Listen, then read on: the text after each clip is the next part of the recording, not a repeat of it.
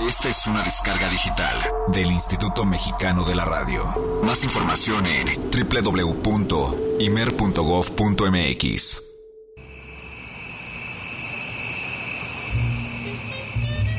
Varias veces escuchamos con cierto temor o una buena dosis de duda, ¿y si las paredes hablaran? La cantidad de historias que contarían. Y aunque los discos son materia del sonido, tampoco hablan precisamente. Pero, ¿y si esas viejas portadas? Esos LPs polvosos que guardamos con celo o que nuestros padres tienen en esa gaveta nos contarán sus historias. ¿Qué secretos se revelarían? Así que hoy, en Jazz Premier, soplamos el polvo, lo sentamos en una silla, en una habitación aislada, les prendemos una lámpara en sus portadas y los hacemos hablar. Jazz Premier presenta Historias del lado oculto de los discos. Segunda parte.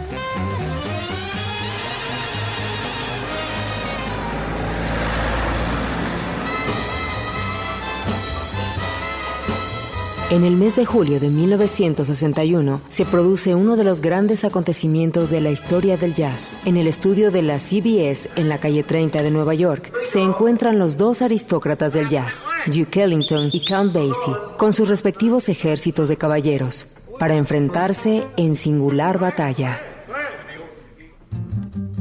Las dos grandes orquestas de la era swing cara a cara. El evento es de indescriptible trascendencia y gravedad. Sin embargo, el panorama que nos describe el bajista de Ellington, Aaron Bell, es algo más prosaico.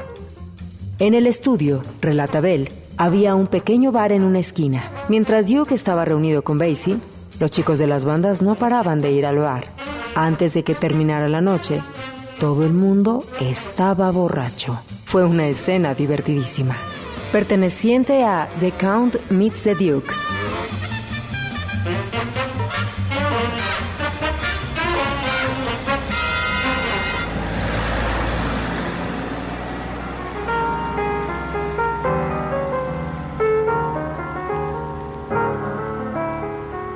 La escena ha sido retratada mil veces e incluso ha sido llevada a la pantalla. Forma parte de la mitología del jazz moderno. Parker lleva varios meses en Los Ángeles donde no consigue sus imprescindibles dosis de morfina o heroína. Trata de calmar a la bestia consumiendo enormes cantidades de alcohol. Su bajada a los infiernos culmina el 29 de julio de 1946 durante una sesión de grabación en la que, entre otros temas, se registra la balada Loverman. Bert se tambalea en el estudio. Su fraseo es irregular y vacilante, y a duras penas consigue finalizar la pieza. El resultado final es patético. El retrato de Dorian Gray de un genio musical. Esa misma noche, incendiaría la habitación de su hotel y sería recluido en el Camarillo State Hospital de California. Para comprobarlo con sus propios oídos, habría que buscar la versión de estudio de Loverman, de Charlie Parker.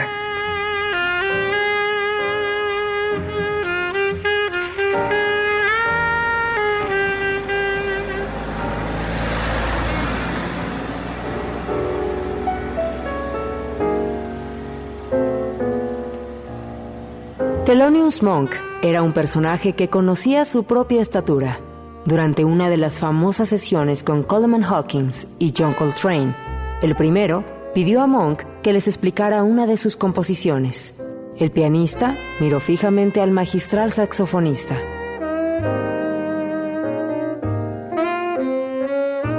Tú eres el gran Coleman Hawkins, ¿verdad? Tú eres el tipo que inventó el saxo tenor, ¿no? Entonces se volvió hacia Coltrane. Tú eres el gran Coltrane, ¿no? Bien amigos, la música está dentro de sus instrumentos. Entre los dos, deberían de ser capaces de encontrarla.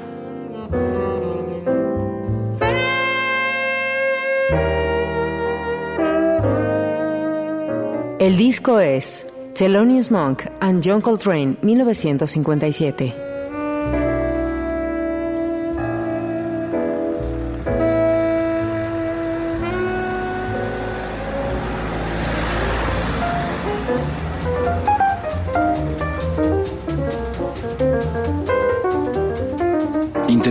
Convencerle de que Bud volviera a tocar en el club, pero Ben Benjamin se negó en redondo. No, dijo. Bud ya no puede tocar. Se queda dormido sobre el teclado. Una vez incluso vomitó sobre el piano. No hay discusión posible. Johnny Griffin estaba de espaldas afinando cuando una voz cómplice sonó detrás. Move. Un, dos, tres, cuatro. Saltó y dejó escapar un grito cuando reconoció a Bud Powell.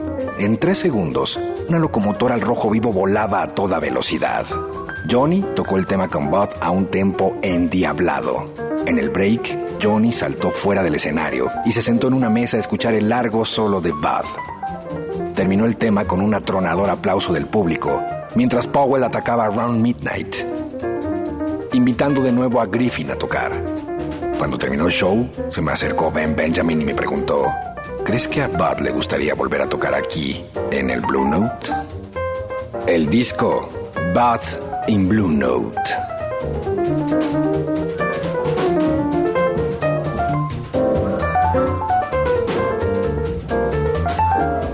Descubra más secretos que guardan las apolilladas portadas de esos discos la próxima semana a la misma hora y por el mismo horizonte. One, two, one, two. El jazz es una familia de lenguajes. Nuestra misión es traducirlos. Horizonte 107.9 FM presenta Jazz Premier. El horizonte a la vanguardia. Conducen Eric Montenegro y Olivia Luna. Para saber qué pasa en el mundo del jazz, Jazz Premier. El convite Fonda y Café donde se toca el jazz de México presenta Jazz Premier.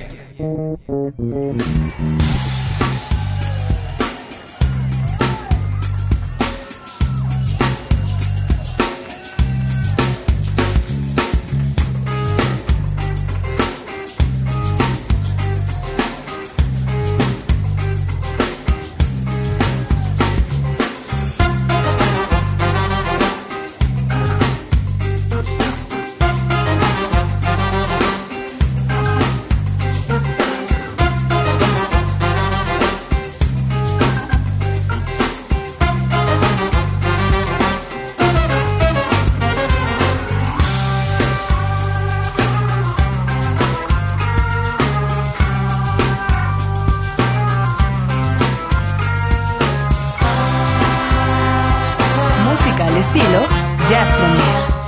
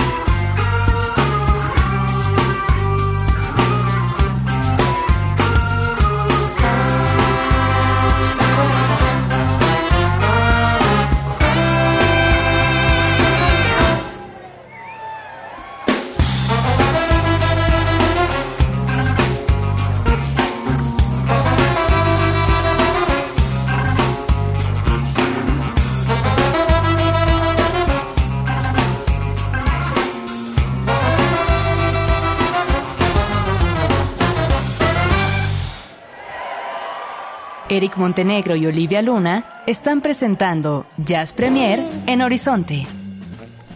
Totalmente en vivo de una sesión en Nueva Orleans. Esta super mega banda fabulosa llamada Galactic. Arranca precisamente el Jazz Premier número 16 a la manera musical, después de haber hecho nuestro ejercicio de confesionario a las polvosas portadas de LP al Segunda estilo parte. gangsteril, segunda parte, exactamente. ¿Habrá tercera? No. Ah. ya se nos acabaron las anécdotas. ¿Puedes subir un poquito acá, Eric? Eh, sí, con todo gusto. Buenas noches. Hola, si me escucho. Sí, bueno, A bueno. ver, ahí estás. Eh, ahí estoy.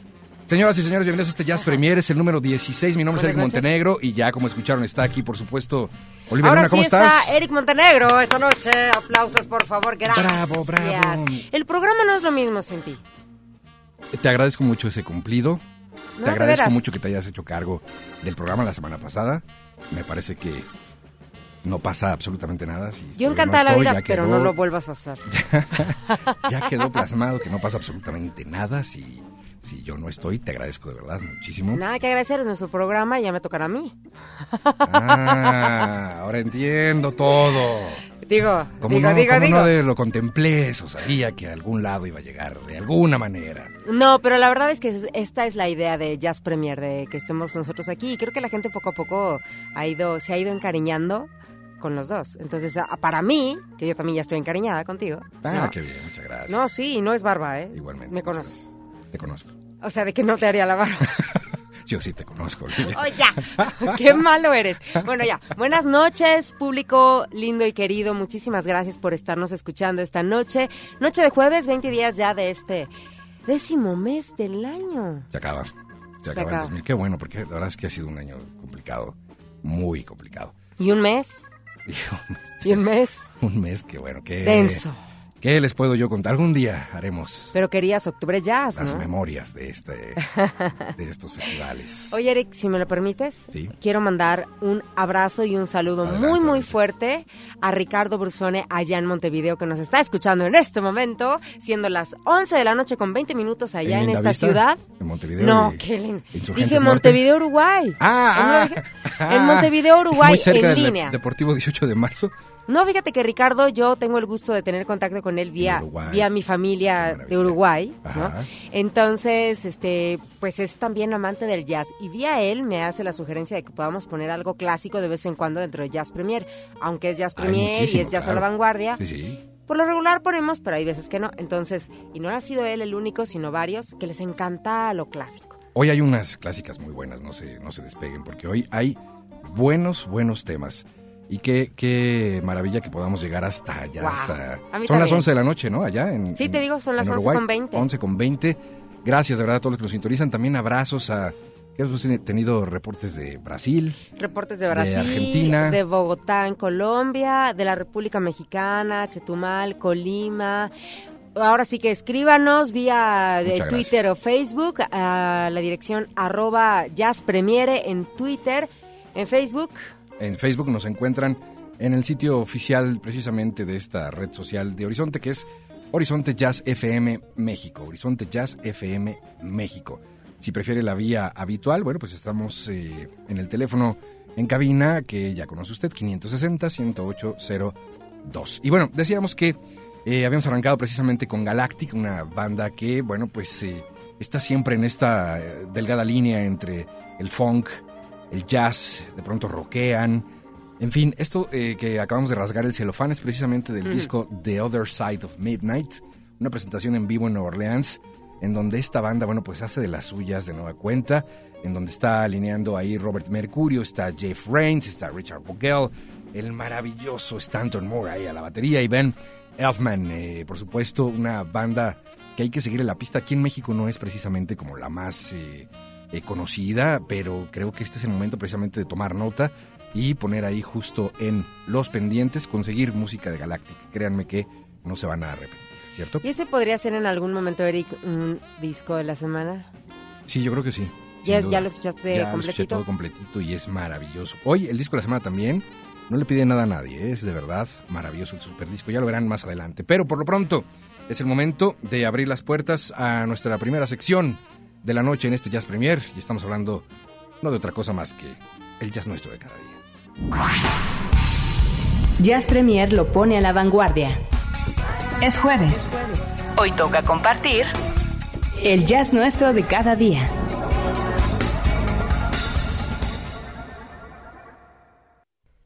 El jazz nuestro de cada día es, son las notas más importantes que se generan en el transcurso de la semana y que tienen que ver con el jazz a la vanguardia que Jazz Premier cada semana les presentamos a todos ustedes.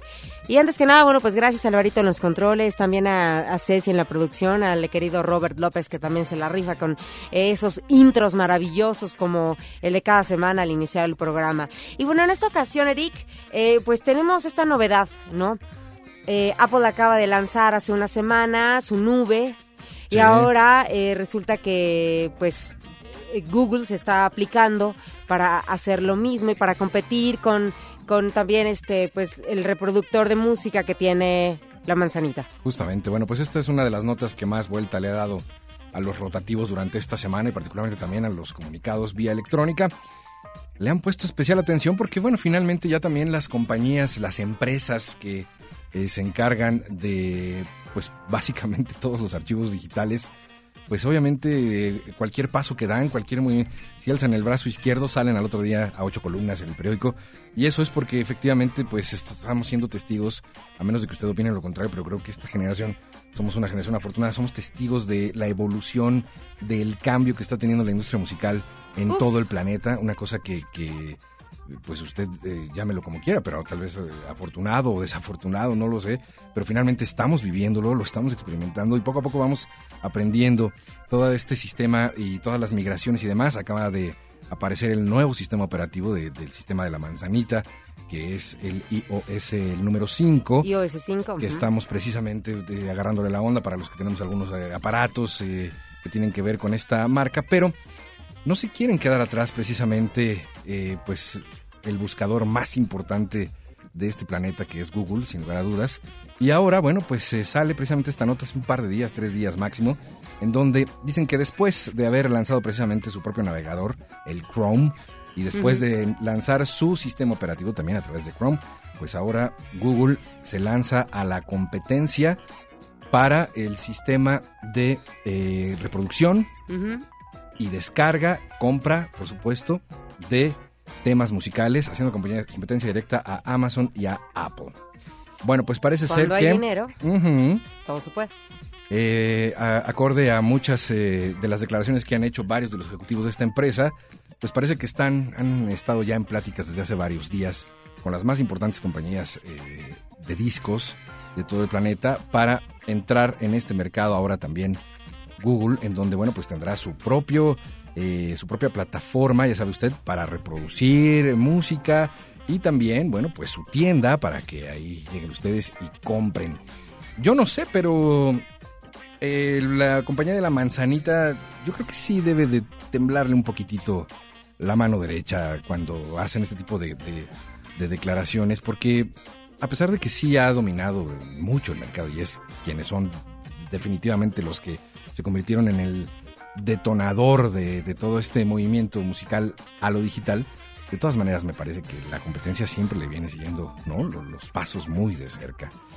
La verdad es que cuando se habla de potencias, como en el caso de Apple, como en el caso de, pues ahora Google, que son ya marcas tan, tan importantes, pues al contrario, se van como quedando rezagados las pequeñas, y, este, pues marcas, distribuidores y en línea. Aunque realmente, Eric, y te acordarás que en algún momento dentro de este, dentro de esta sección también hablábamos de cuánto ganan los músicos eh, por sus descargas. Sí, claro. Entonces a veces hay que hacer como un, un análisis de, bueno, qué tan bueno puede ser que esté en línea y las descargas de tu material discográfico. Ahora, ¿a qué viene que haya otra opción más? Pues es simplemente yo creo que va a ser otra opción, ¿no? Digo, en el caso de, de Amazon y iTunes, luego nos hemos dado cuenta que no tienen, o sea, hay discos que no encuentras en iTunes y que están en Amazon, Ujú. ¿no? Y viceversa. Entonces ahí los deals están, deben estar muy fuertes, ¿no? Finalmente, en los eh, terrenos de la competencia, yo creo que los principales beneficiados siempre somos nosotros, los, los consumidores, los clientes finales, porque vamos a obtener siempre mejores precios, una mejor oferta, un mejor catálogo, siempre va a ser esa la disputa y supongo que en esta ocasión, habiendo compañías tan importantes como las que ya has mencionado y entrando una más de este tamaño, ¿no? Yo creo que es precisamente uno de los últimos escalones para pasar a lo que sigue, que es verdaderamente ya, pues, olvidar como conocíamos la industria de la música hasta hace apenas 10 años, cuando mucho. No sabemos qué será para el día de mañana lo que, lo que sucederá. Lo que sí sabemos es que, bueno, cada vez nosotros nos vamos acostumbrando más a de repente buscar esta, estos discos, esta discografía en línea, tratar de conseguirla, que, o sea, bajándola, comprándola o solicitándola que nos la envíen físicamente. a veces son las opciones que tenemos. Y hablando del mundo del jazz, pues la verdad es que más a mi favor, ¿no? Más a mi favor. Claro. Este, pues bueno, si esta opción o esta tercera opción, por así llamarlo, dentro de lo más comercial, ¿no? Eh, resulta positiva, pues como tú dices, los beneficiados vamos a ser nosotros. Gracias a ese tipo de beneficios podemos escuchar cosas como lo que ahora precisamente suena en este Jazz Premier. Es el nuevo disco de Ramsey Lewis, se llama Taking Another Look y este es un corte maravilloso, To Know Her. Ahorita les platicamos de este nuevo disco, salió el 20 de septiembre y ya está en horizonte.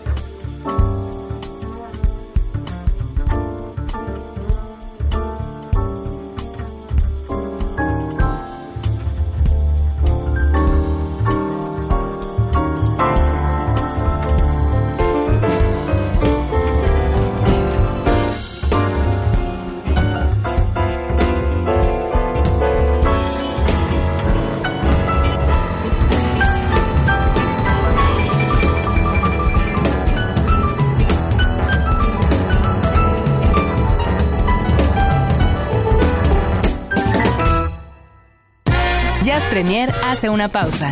Estamos de vuelta en unos segundos. Mucha más información, mucho más Jazz Premier. Continuamos.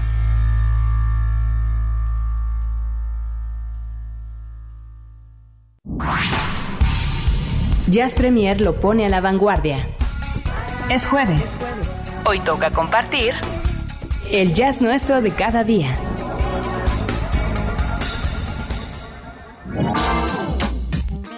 Bueno, y si de notas raras hablamos, esta semana Raras, sido, crueles, sí, ¿no? Como cosa reales. muy rara y muy conectada con lo que eh, hablabas la semana pasada sobre cómo generar dinero, cómo generar ingresos, ¿no? En el jazz.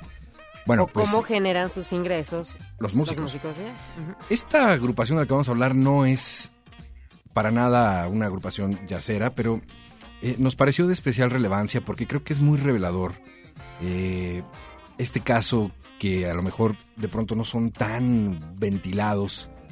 Porque evidentemente pues a nadie le gusta saber que tu banda favorita pues está en la quiebra.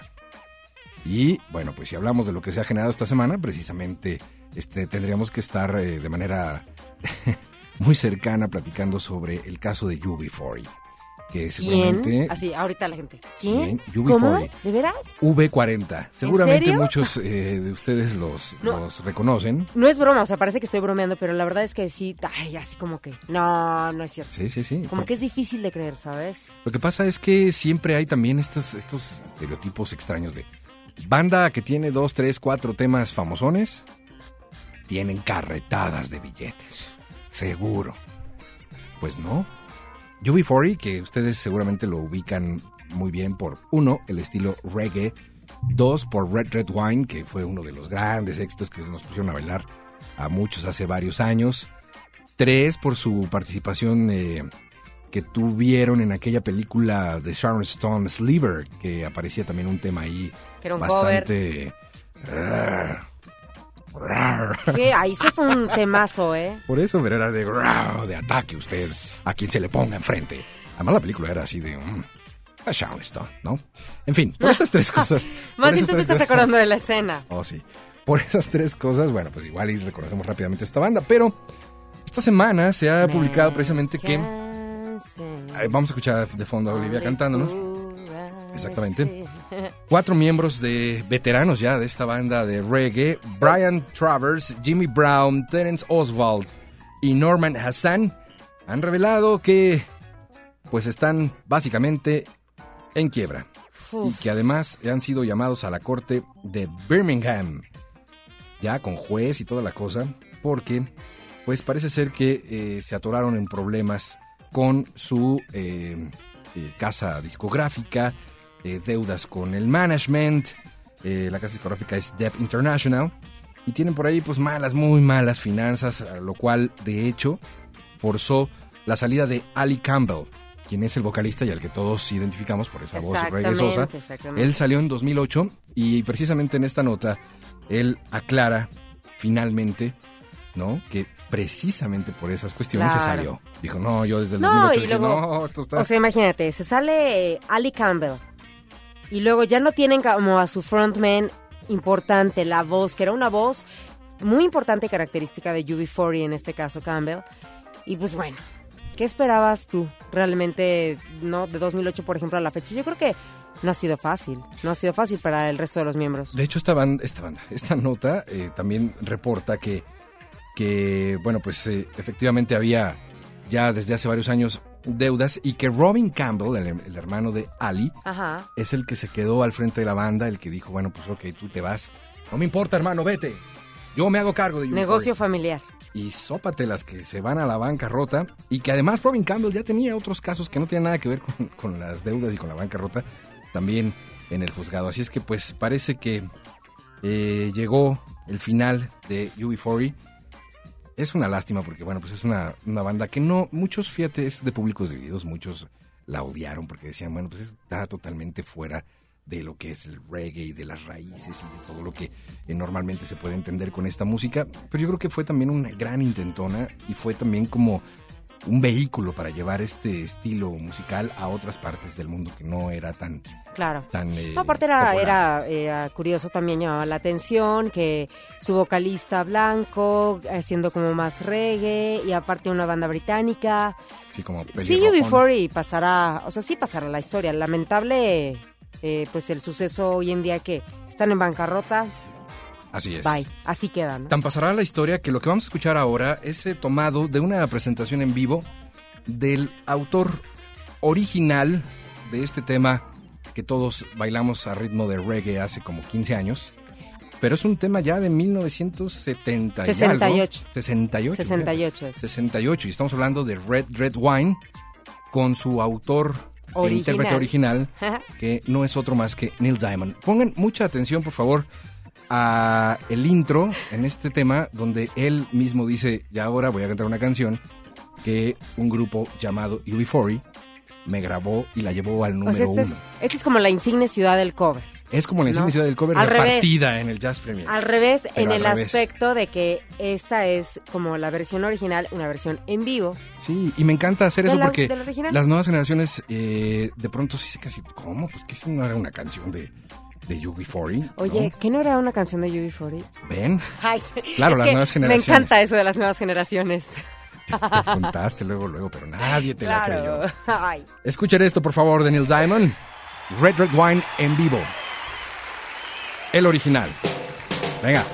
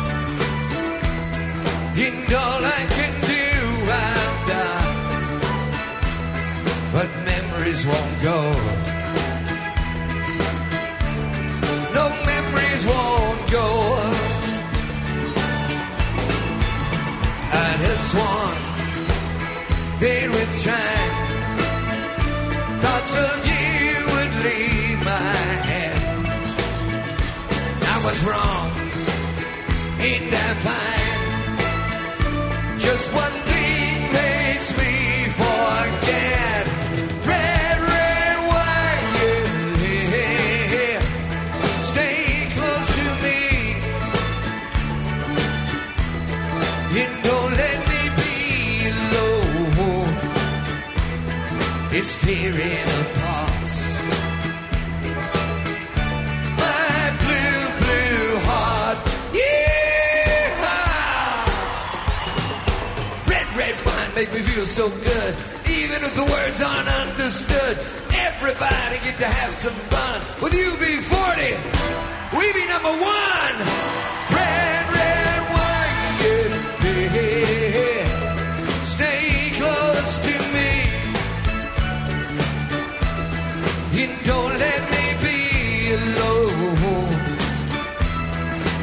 here in a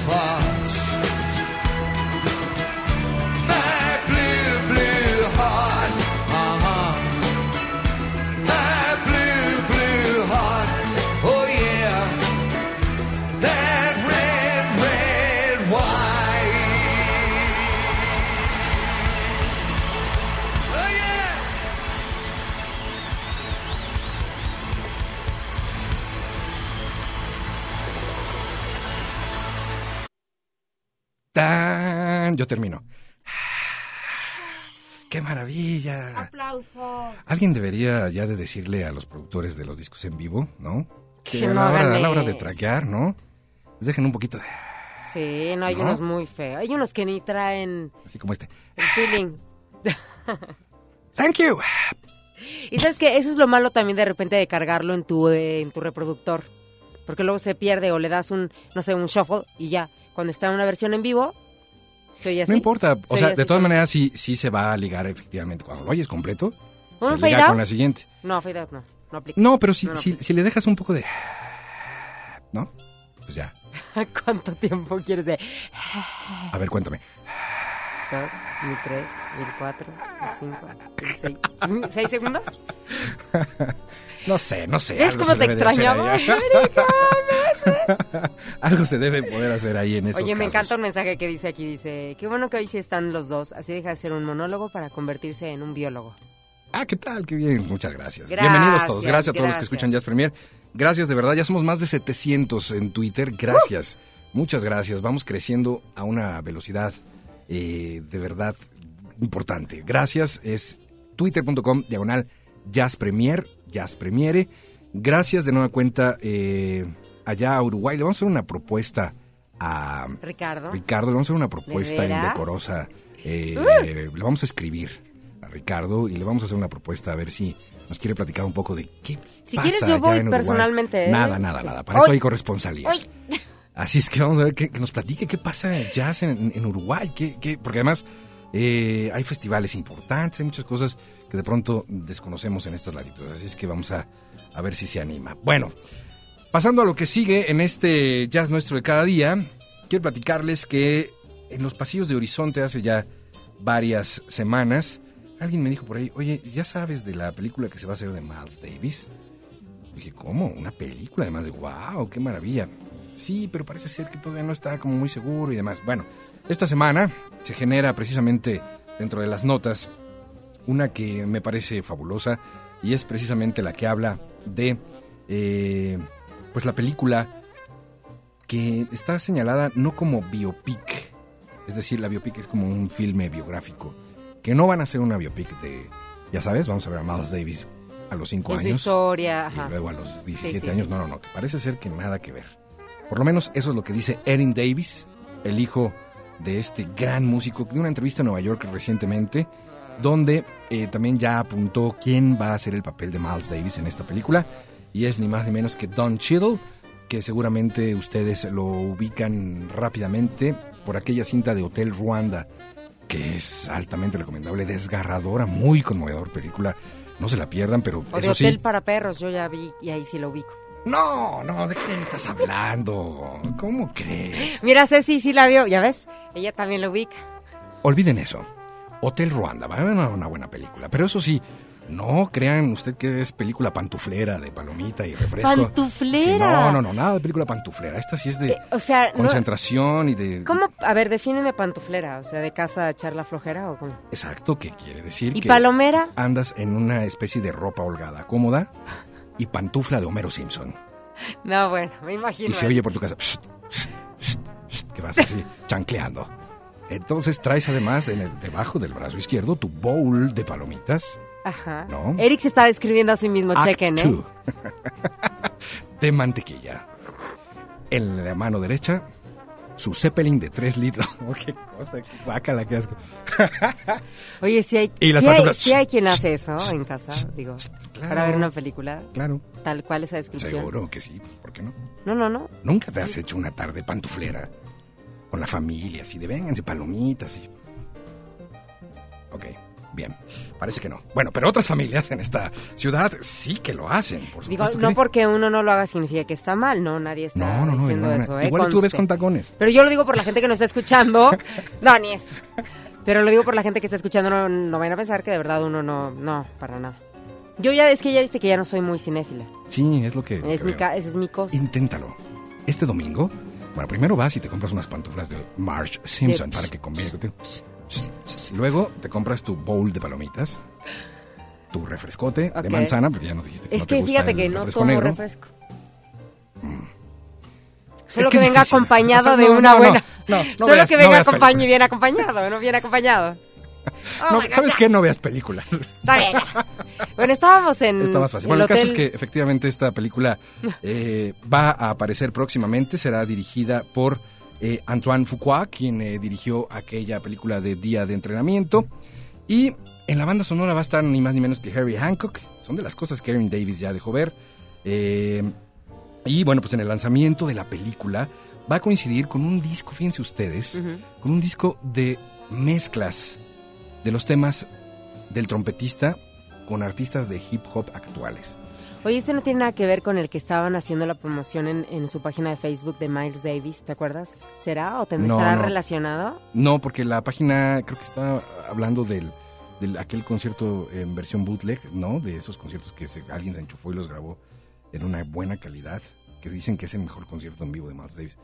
Aquí se me hace que es una cosa en donde los puristas del jazz, lo primero que sucede es que se les ponen los pelos de punta así. ¿Qué? ¿Cómo que hip hop, Miles Davis? ¿Qué les pasa? Remezclas y demás. Bueno, lo que el mismo Erin Davis, el hijo de Miles, dice es que su padre, y todos lo sabemos, para la década de los 90, el 91, por ahí, estaba ya experimentando durísimo con estas cosas, la parte electrónica.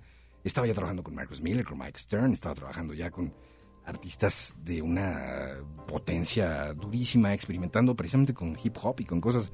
Miles siempre fue, ahora sí que, a la vanguardia, como este programa. Totalmente. Bueno, después de su retiro, tuvo un retiro de cinco años, donde no hizo nada más que sexo. Cinco años. ¿Te cae? Es increíble. Ese sí fue pantuflero. Cinco años de películas y sexo. De pronto como que dijo, ya, a ver, háblenle a Marcus Miller, háblenle nada, voy a hacer mis discos. ¿Y sabes qué cosas hacía? O sea, regresa. Pues que levantaba la mano y decía, a ver, aquí, aquí, allá, y... Claro. Sí, por eso. Pero entonces después de cinco años dijo, a ver, ya quíteme las pantuflas y tráigame a los músicos Y quítenme a las chicas, gracias. y quíteme a las chicas. Y hizo cosas como esto.